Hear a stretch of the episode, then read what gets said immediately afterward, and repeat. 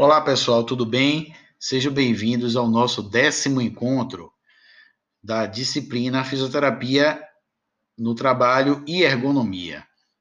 Bom, gente, eu sou o professor David Alves e no nosso eh, episódio de hoje, né, no nosso encontro de hoje, a gente vai justamente falar sobre o conceito, história, objetivo e aplicabilidade da ergonomia. Bom, esse tema é né, bastante interessante e é um dos temas principais da nossa disciplina, né? porque fala justamente da ergonomia, que é um dos pontos que nós vamos mais atuar dentro da parte de fisioterapia no trabalho. Quando a gente começa a falar sobre a origem, o que é importante a gente destacar, né? É justamente como é formado né, a própria etimologia né, da palavra ergonomia. Ergos vem de trabalho e monos vem de normas. Então, normas de trabalho né, seria ao pé da letra. Né? Então, é, essa ergonomia ela passou a ser né, considerada já como um objeto de estudo desde quando começou a analisar o homem na pré-história, né? Justamente observando as técnicas que eles utilizavam para fazer o trabalho. E ela foi evoluindo com o passar dos anos, né? É, existe um conceito bem conhecido do polonês, né? Jorgek, que diz o seguinte: em 1857 ele definiu a ergonomia como a ciência do trabalho que requer que entendamos a atividade humana em termos de esforço, pensamento, relacionamento e dedicação.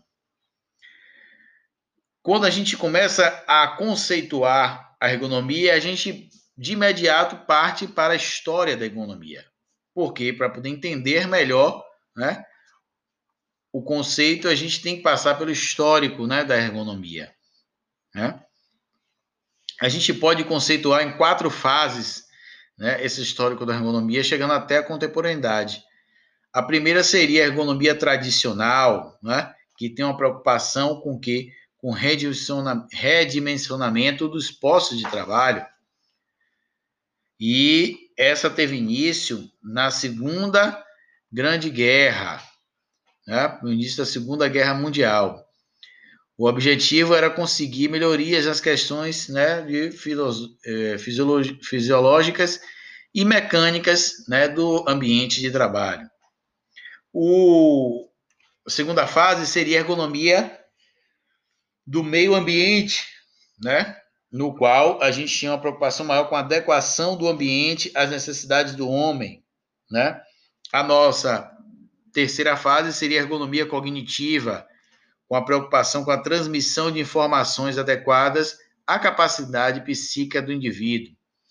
E a quarta fase seria a macroeconomia, ou macroergonomia, melhor dizendo, né, com a preocupação de que na administração de recursos, né, trabalho em equipe e na jornada de trabalho. Então, a ergonomia ela designa com um conjunto de metodologias que estudam a organização do trabalho, né, na qual existe uma interação entre o homem e a máquina. O objetivo principal da ergonomia é desenvolver técnicas né, e aplicar essas técnicas na adaptação né, do homem ao seu trabalho, né, mas de forma que seja eficiente e segura. Né? Então não quer dizer que o homem vai ter que se adequar ao trabalho de qualquer jeito, ele tem que ter uma forma de eficiente e segura, visando a otimização do seu bem-estar e, consequentemente, um aumento da produtividade. Então, esse aumento da produtividade tem que vir muito aliado a um trabalho né, eficiente e seguro, sem causar né, transtorno e prejuízo à saúde né, desse trabalhador.